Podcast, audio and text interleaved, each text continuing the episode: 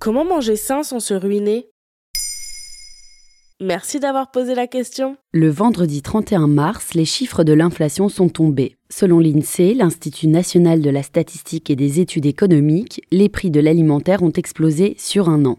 Ils continuent de grimper de mois en mois. Le panier de courses de France Info, qui étudie l'indice des prix depuis un an, a augmenté de 16,6%. Pas évident de continuer à manger équilibré quand le prix des produits de base ne cesse de grimper en flèche mais il existe des aliments et recettes assez faciles qui ne coûtent pas grand-chose. Comme quoi?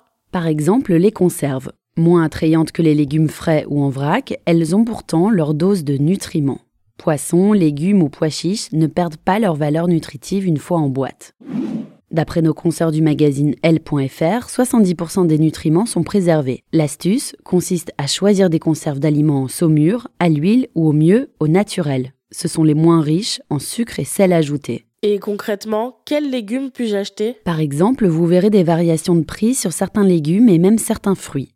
Pas étonnant, les étiquettes dépendent souvent de la saison. Davantage disponibles, les produits de saison voient leur prix baisser. En ce moment, c'est le cas des carottes, des concombres, des choux-fleurs. Pensez aussi aux endives, aux petits pois et aux poireaux. Côté fruits, tournez-vous vers les pommes, les poires, les pamplemousses et les citrons. Vous ferez d'une pierre deux coups du bien à votre portefeuille et un geste écologique.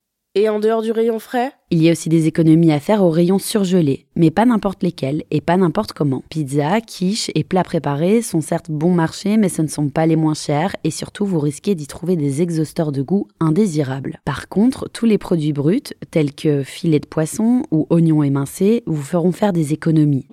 Et puis c'est l'occasion d'acheter des légumes de saison pour les déguster des mois plus tard. Vous aurez des framboises en hiver et des choux-fleurs en été, conseille lel.fr. Pensez aussi à vous tourner vers le rayon des produits secs, comme les haricots et les lentilles. Source de protéines végétales, elles se conservent très longtemps et constituent une alternative à la viande.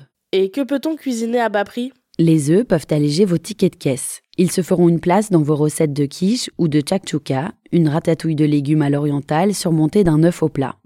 Avec des féculents et du thon en boîte, vous pouvez varier entre salade composée et galettes à griller.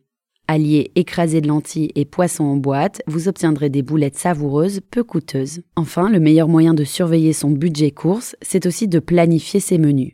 Dressez une liste de courses et s'y tenir.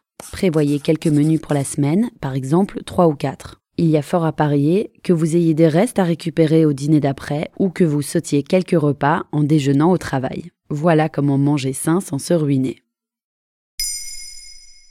Maintenant, vous savez. Un épisode écrit et réalisé par Johanna Cincinnatis. Ce podcast est disponible sur toutes les plateformes audio. Et si cet épisode vous a plu, n'hésitez pas à laisser des commentaires ou des étoiles sur vos applis de podcast préférés.